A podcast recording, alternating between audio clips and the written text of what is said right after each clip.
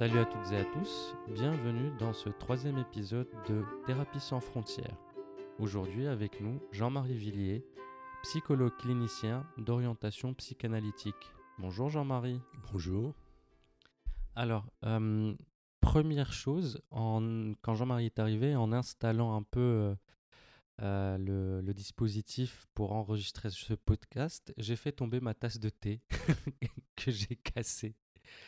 Et on a commencé à discuter avec Jean-Marie sur la, signification ou la non-signification d'ailleurs de ce genre d'événement. Et du coup, Jean-Marie, est-ce que tu peux nous dire comment on appelle ce genre d'événement en psychanalyse? En psychanalyse, euh, on appellerait ça un acte manqué. Euh, donc c'est un acte que l'on fait euh, alors qu'on ne voulait pas le faire et selon Freud, ce serait un peu la puissance de l'inconscient qui, pousse à faire cet euh, acte-là. Donc c'est un, geste qui, co- qui correspond à un lapsus. Euh, lapsus, c'est quelque chose qui sort, euh, qui, qui émane du langage, euh, qui sort par la voix, et l'acte manqué sortirait un peu par le geste, si je puis dire.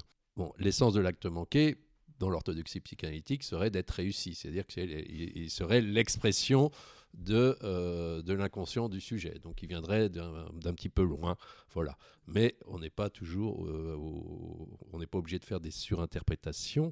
On n'est pas obligé de dire que tout est acte manqué. Euh, vous marchez sur une peau de banane, il y avait une peau de banane. Bon, est-ce que c'est un acte manqué? Voilà. Je me demande ce que ça veut dire, là, ce que le fait que je casse ces tasses. Alors du coup, c'est hyper intéressant ce que, tu me dis par rapport à, au fait de ne pas faire de surinterprétation.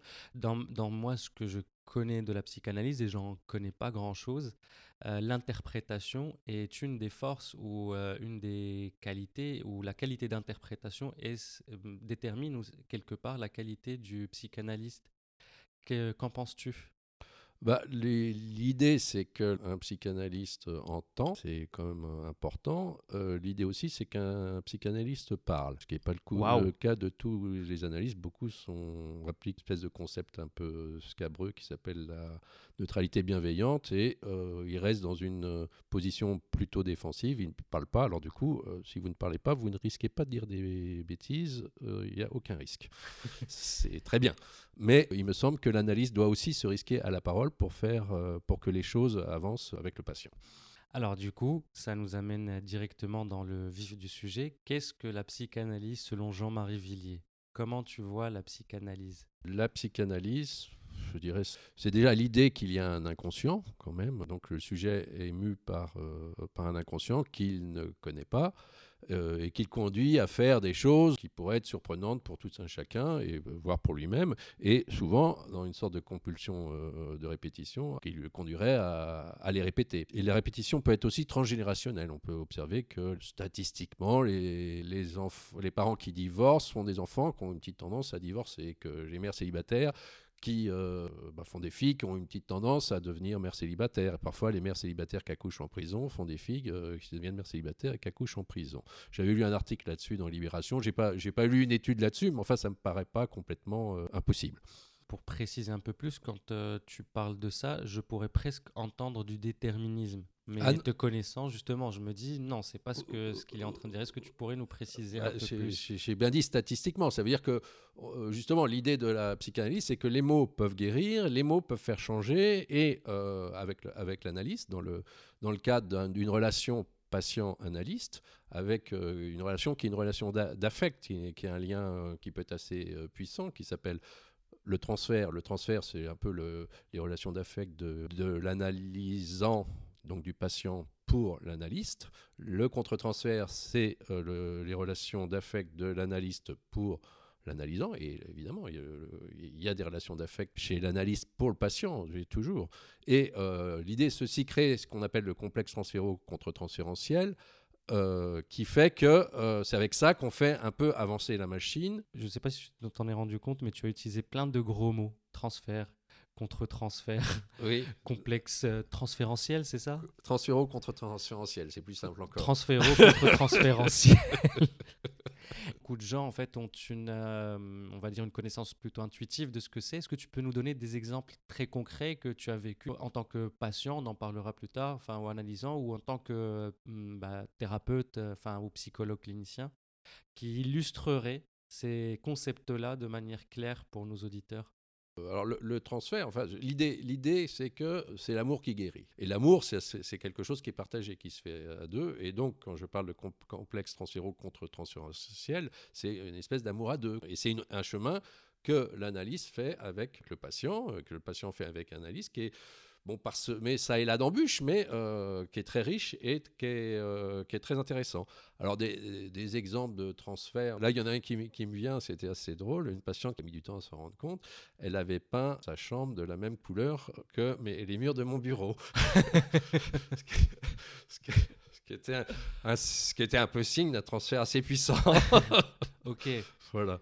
Le fait que y a la patiente ou le patient éprouve de l'affect pour l'analyste va permettre à l'analyse d'avoir une certaine autorité, un certain pouvoir, une certaine puissance pour euh, que le, patient et la patiente fonctionnent différemment. C'est ça qui est euh, extraordinaire, c'est que dans, cette relation transférentielle, euh, le transfert, c'est un levier qui va, partir du moment où l'autre vous fait confiance, parce qu'il parce qu'il vous aime et que voilà, il s'est créé, il s'est tissé des liens, l'autre va pouvoir changer, le patient va pouvoir changer. C'est ça qui est absolument euh, prodigieux, mais il faut un petit peu de temps pour que le, transfert se crée, euh, etc. Par exemple, si euh, Freud définit un concept un peu technique, enfin la, dénégation, comme ça, il dit, un patient vient le voir, il lui raconte un beau rêve, et Freud lui dit à quoi ça vous fait penser, et le patient répond, superbe, en tout cas, surtout pas à ma mère. bon. Tout un chacun pourra entendre que c'est bien de la mer dont il s'agit, bien évidemment. C'est une dénégation. Pourquoi il dit Il aurait pu dire, je pense aux pifleurs, aux petits oiseaux, je sais pas quoi, n'importe quoi, aux Alpes. Euh, bon, il, pense à quoi? Surtout pas à, sa mère. Bon. bon. Sauf que si le patient vous dit ça à la première séance, et si vous lui dites ah mais bien sûr que si, vous l'avez dit, c'est à votre mère que vous pensez. Alors vous allez renforcer les résistances du patient, il va vous dire ah non non pas du tout, c'est pas à ma mère que je pensais. De quoi est-ce que vous me parlez? Voilà. En psychanalyse, on peut aussi parler d'alliance thérapeutique, c'est-à-dire ce moment où on, se, on commence à se faire confiance.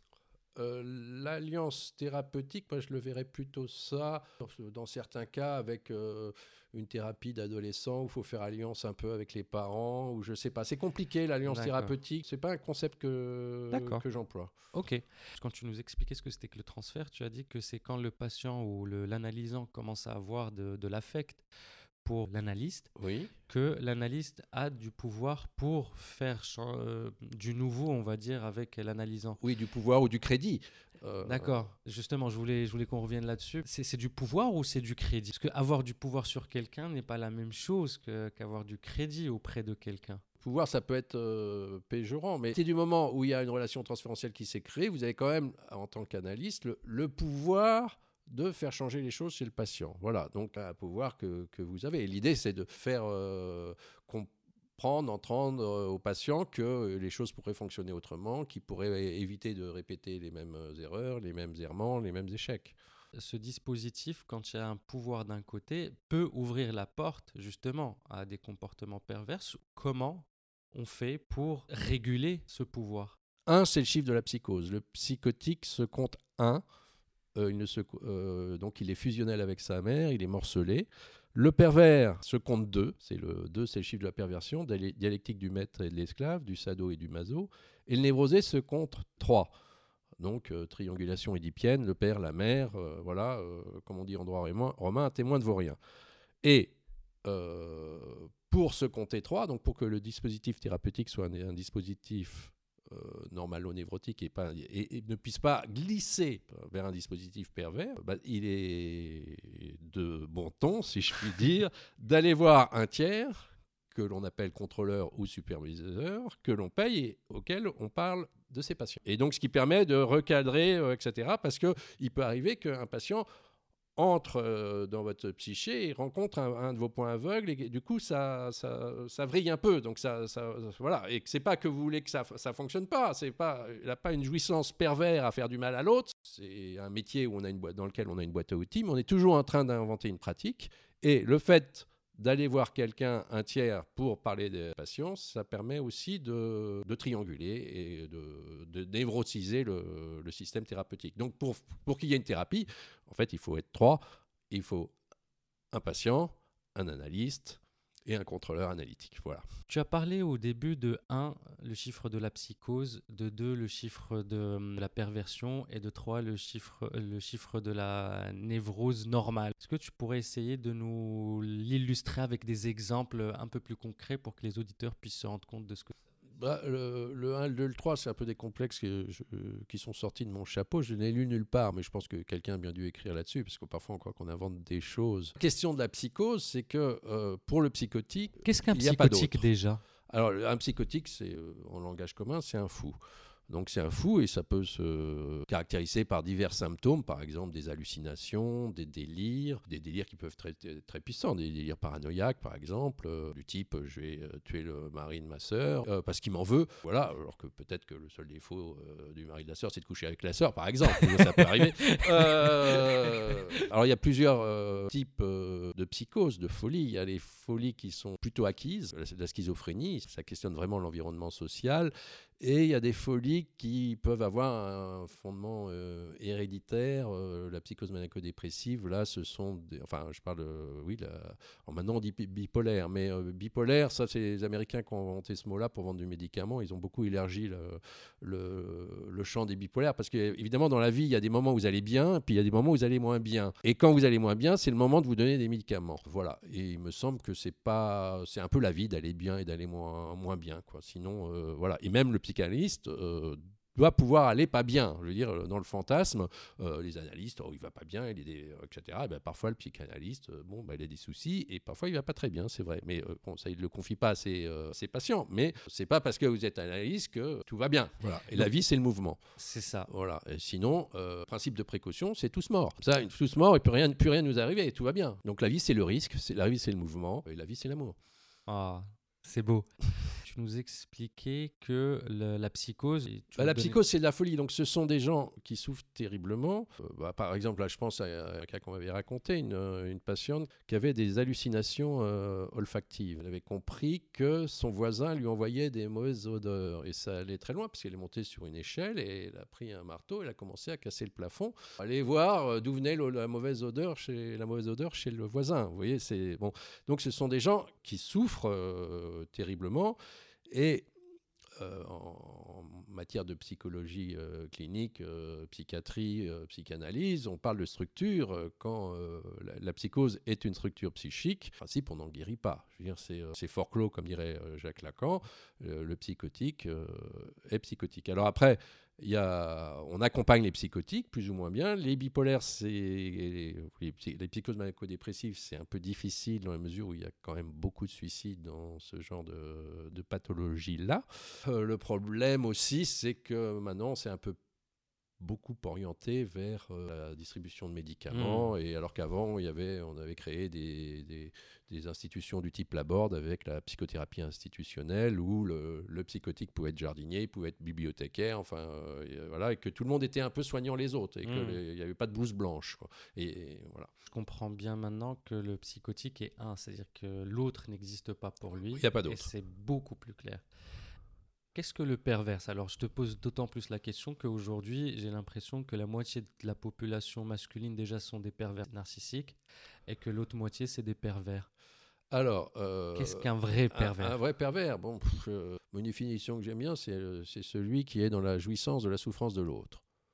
C'est hyper intéressant parce que parce que, parce que ça, hum, quelqu'un m'avait fait par exemple du mal ou, ou euh, m'avait euh, avait été injuste envers moi et j'ai pu toucher du doigt oui. cette jouissance pendant un moment. Est-ce que ça fait de moi un pervers? Non, mais là, c'est euh, ça, c'est à peu près normal au névrotique. Je veux dire, pour être simple, un méchant, il lui arrive malheur, tout un chacun pourrait être content.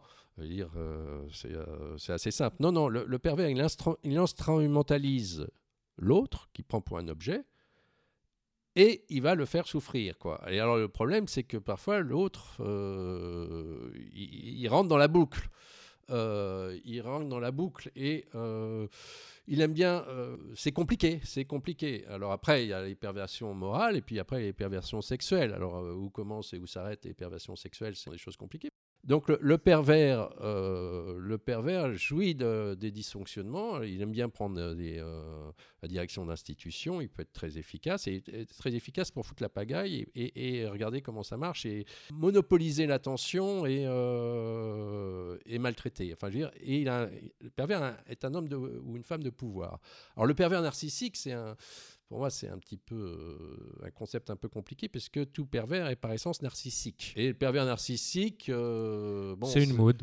Euh, c'est un concept assez, assez récent, là, inventé par un type brillant, d'ailleurs, je ne trouve plus son nom, mais voilà. C'est un peu facile, suite à un échec génial, affectif, etc., de, enfin, je, connais le cas, de traiter quelqu'un de pervers narcissique. Je veux dire, c'est compliqué.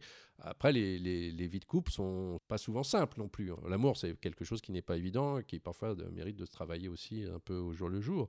Est-ce que on peut dire qu'il y a une différence entre une personne qui est perverse et une situation perverse C'est-à-dire que j'ai l'impression que dans la vie de tous les jours, on a tous vécu des moments où on a pu euh, utiliser d'autres personnes, où on a pu faire souffrir d'autres personnes, euh, même des fois euh, sans s'en rendre compte ou, à dessein. Et j'ai l'impression, comme tu disais, surtout dans les couples, l'amour c'est très compliqué.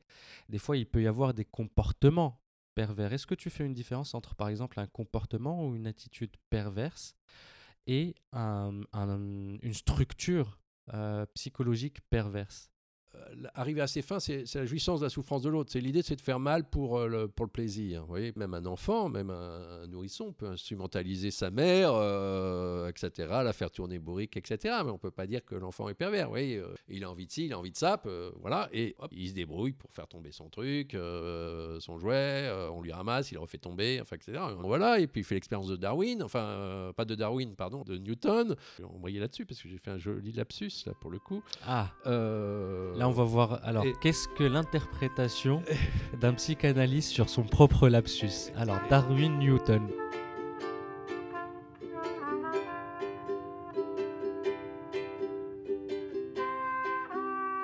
Pourquoi j'ai dit Darwin? Bah, Freud a dit que l'homme, le narcissisme, on parlait du narcissisme, euh, de l'homme en avait pris euh, trois sévères coups la première fois, c'est quand Galilée euh, a dit que la Terre n'est pas le centre euh, de l'univers. Après, il y a Darwin qui est arrivé et qui a dit l'homme descend du singe. Donc c'est la deuxième fois où le, la deuxième fois où le narcissisme euh, de l'homme a été quand même atteint et atteint d'une manière assez profonde. Et la troisième fois, c'est Freud avec la découverte ou le prolongement de la découverte de l'inconscient.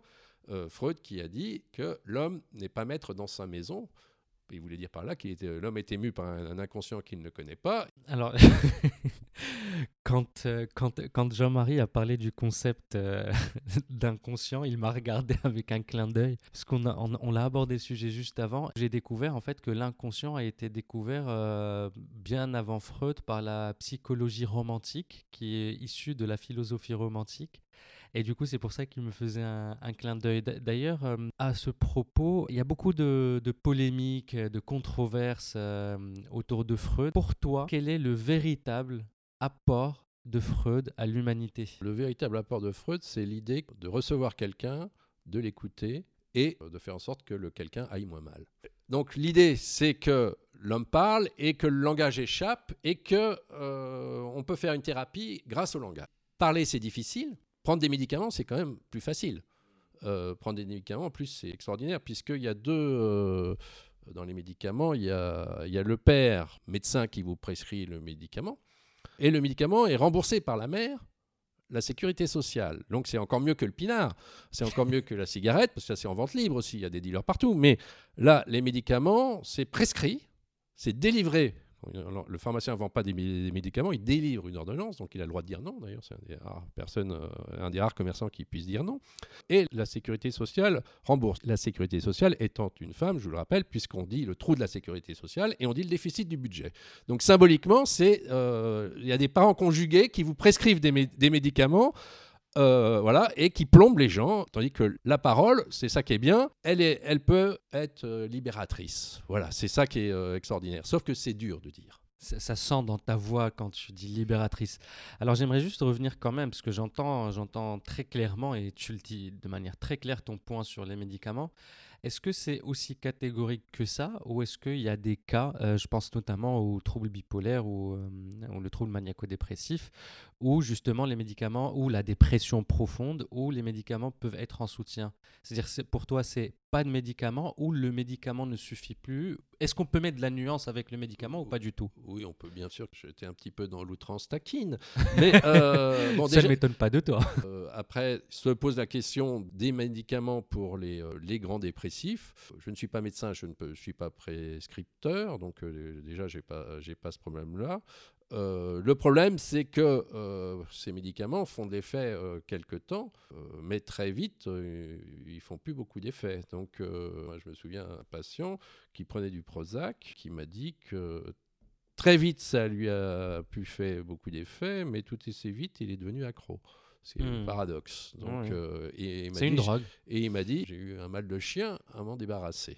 En fait, c'est- la banalisation de la prise de médicaments et aussi ce que j'entends, c'est la stratégie euh, du tout médicament ou du seulement médicament, où le médicament règle tout. Bah, c'est un commerce aussi. C'est- C'est-à-dire que bah, évidemment. euh, je pense que le- euh, dans les, les industries, euh, il y a le, le numérique, c'est peut-être la première, la première industrie au monde avec le pétrole. Et euh, devant les canons et devant la pub, il y a quoi? Il y a les laboratoires, il y a les médicaments. Et la France est, euh, je crois, l'un ou le plus gros consommateur de psychotropes euh, au monde, grâce à notre mère à tous, la sécurité sociale. J'aimerais maintenant qu'on revienne un peu sur Jean-Marie. Je suis très curieux de savoir comment tu es tombé dans la psychologie clinique et euh, la psychanalyse. Est-ce que tu peux nous parler euh, euh, de ton parcours? Bah, comme, euh, comme m'a dit un jour une, prof à la fac, euh, disait si vous êtes là, en en faisant des études de psychologie clinique, c'est parce qu'il y, a- a de la souffrance. Sans ça, vous deviendriez pharmacien, avocat ou notaire comme tout le monde. Je dirais que j'ai pas eu tellement le choix quelque part. C'était parler ou mourir. Je me suis retrouvé avec une pathologie, donc euh, bon, j'avais mal, j'avais mal, j'avais mal, et j'avais mal aux pieds. Et deep, ça veut dire pied enflé, il paraît, mais moi j'avais mal aux pieds tout le temps, tout le temps, tout le temps. Et puis alors on vous fait une radio, il n'y a rien, on fait une scintigraphie, il n'y a rien, on fait une analyse de sang, analyse d'urine, euh, et puis euh, et puis il n'y a rien, il n'y a rien, il n'y a rien. Et puis à la fin, il y a quand même un médecin un peu plus inspiré que les autres euh, qui euh, m'a dit euh, c'est dans la tête, si je puis dire. Le pied est dans la tête. Voilà, voilà. Donc donc c'est ce que Freud appellerait le langage d'organe. Donc je voulais plus avancer, je voulais plus marcher, je voulais voilà, et donc je suis allé pousser la porte d'un psychologue clinicien. Voilà, même pousser plusieurs fois plusieurs portes parce que j'en ai vu plusieurs. Donc du coup, là, c'est comme ça que tu, tu es entré en fait en tant que patient? Ça s'est fait un petit peu, pour paraphraser un, un célèbre coureur cycliste, à l'insu de mon plein gré. J'étais euh, parler ou mourir, j'étais un, j'étais un petit peu euh, un petit peu obligé. Et alors ce qui est assez intéressant dans les psychothérapies, c'est qu'il y en a qui disent ça, ça dure des années, euh, c'est interminable, etc. C'est que euh, mais très vite il y a des progrès. C'est ça qui est extraordinaire. C'est dès les premières séances, il y a des progrès. Dès les, premières séances, le patient peut bouger. Donc moi j'ai bougé, etc. C'est ça qui est assez fascinant. Et puis on n'a jamais terminé d'agrandir son moi. C'est clair. Est-ce que tu te rappelles du moment où tu t'es dit je veux aussi en faire un métier?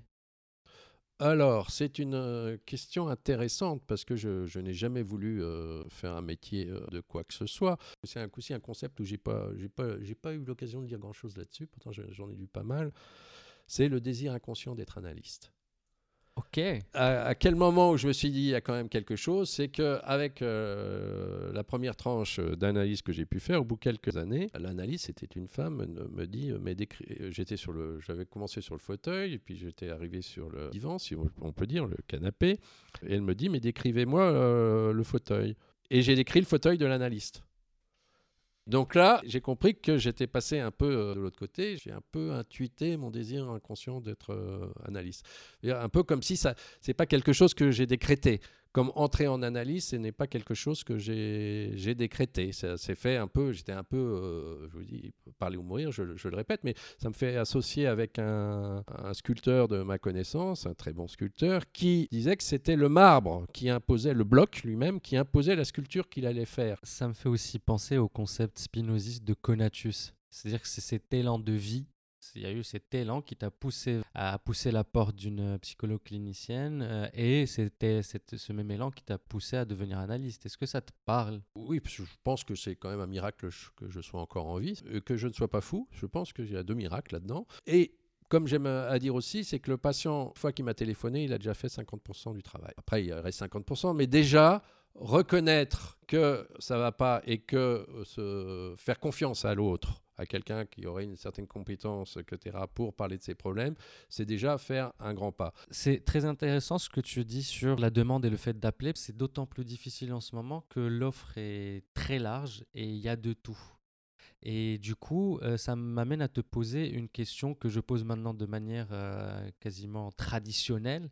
Comment on choisit son thérapeute? Quel conseil tu peux donner à quelqu'un pour ça? C'est une question difficile. Alors déjà, je dirais, la première impression est souvent la bonne, surtout si elle est mauvaise. Quand vous entrez euh, dans le bureau de quelqu'un et il vous jette un regard noir, il dit rien, machin, etc., qu'il n'est pas contenant, enfin, veut dire que vous ne le, le sentez pas, vous n'êtes pas obligé de revenir. Voilà. Et certains sujets reviennent. Parfois, ils reviennent des années, des années et des années. Et, parfois, en plus, ils reviennent d'autant plus que le silence de certains analystes favorise une, avidité affective et répète le silence des parents. Donc, le, patient attend que le parent, l'analyste parle comme il attendait que le, parent parle. Et l'analyste ne parle pas. Alors du coup, les, les cures deviennent interminables. Enfin, c'est assez terrible. Et il me semble qu'il y a certains moments où il faut dire au patient, lui confirmer que le ciel est bleu. Tant qu'on ne lui a pas confirmé que le ciel est bleu, euh, il attend qu'on lui confirme. L'analyste, je le répète, doit se risquer à la parole. Voilà. Donc, euh, déjà, celui qui se tait, c'est déjà pas, un très bon signe. Ce n'est pas un bon indicateur. Ensuite, il faut tomber sur quelqu'un euh, qui a souffert qui en est passé par là. Il me semble que ça se décrète pas comme ça, comme je l'ai évoqué. Hein. c'est un peu, euh, moi, c'est sorti du, plus profond de, moi, le fait d'être euh, devenu euh, psychologue clinicien. alors après, il faut se méfier des généralisations abusives, mais j'aurais une petite tendance, parce que j'ai un peu visité à mes dépens, à me méfier des gens très connus qui publient un bouquin par an, qui mettent leur libido plutôt dans leur bouquin que euh, dans leur patience, si je puis dire. Quoi. Donc, euh, c'est leur œuvre qui les intéresse, c'est leur, la pensée, les surinvestissement de la pensée, mais ce, ne sont pas des gens qui sont tellement tournés vers les autres. Il y en a qui évoquent le fait qu'il faut que ce soit quelqu'un qui fasse partie d'une association d'analystes. L'important, c'est euh, quand même questionner aussi si l'analyste a un contrôleur. Une des questions que je voulais te poser, Jean-Marie, c'est la question de l'argent. Est-ce que tu veux bien nous en dire euh, quelques mots? L'argent, c'est quand même quelque chose d'important parce que d'une part, euh, ça permet euh, à l'analyse de payer son gaz, son électricité, son loyer, etc. L'argent, c'est important aussi parce que le patient, en payant, donne du prix à sa parole. Ça lui coûte et je dirais que les thérapies gratuites sont très souvent moins investies que les thérapies qui sont payées. Donc l'idée, c'est de donner du prix à sa parole et l'idée aussi, c'est d'exonérer le patient, alors là c'est un peu du Marcel Mauss, la théorie du don et du contre-don, l'argent étant un contre-don par rapport au don que fait euh, l'analyste, euh, puisqu'il se débrouille pour faire en sorte que le, patient aille moins mal. Il s'exonère d'une dette vis-à-vis de, de l'analyste. Et ça, ça me semble important aussi. Euh, sinon, sinon, pour ma part, je pratique des, tarifs euh, différenciés euh, en fonction des, revenus des patients parce que bah, il faut bien tenir compte des revenus des patients pour pouvoir travailler avec eux. Sinon, on pourrait pas. Enfin, celui qui n'a pas d'argent ou très peu d'argent pourrait pas. Mais il faut quand même qu'il paye quelque chose. Voilà. Alors, pour l'anecdote, euh, c'est un, très bon bouquin qui s'appelle Grand-père de Marina Picasso, qui était la petite fille de Picasso. Elle avait hérité de son grand-père, alors que quand il est mort, c'était quand même la 15e ou la 16e fortune du, monde, je crois. Et euh, elle a fait une thérapie avec un, psychanalyste suisse. Et évidemment, pour, être, rémunérée, c'était euh, pour elle, l'argent, c'était un peu abstrait, parce qu'elle avait de facto une des plus grandes fortunes d'Europe. Et le, le, psychanalyste suisse lui avait demandé de venir par ses propres moyens fallait que ça lui coûte quelque part. Il lui avait demandé de venir par ses propres moyens pour rejoindre son cabinet euh, et non pas avec son chauffeur euh, et tout le team. D'accord. Ok. Bah, merci beaucoup Jean-Marie. Est-ce que tu as envie de nous dire un petit mot pour la fin? Un petit mot pour la fin. Risquez-vous à la parole, ça pourra vous faire le plus grand bien. C'est une très belle aventure. Merci pour ce petit moment qu'on a passé ensemble. Merci à tous de nous avoir écoutés. À très bientôt. Au.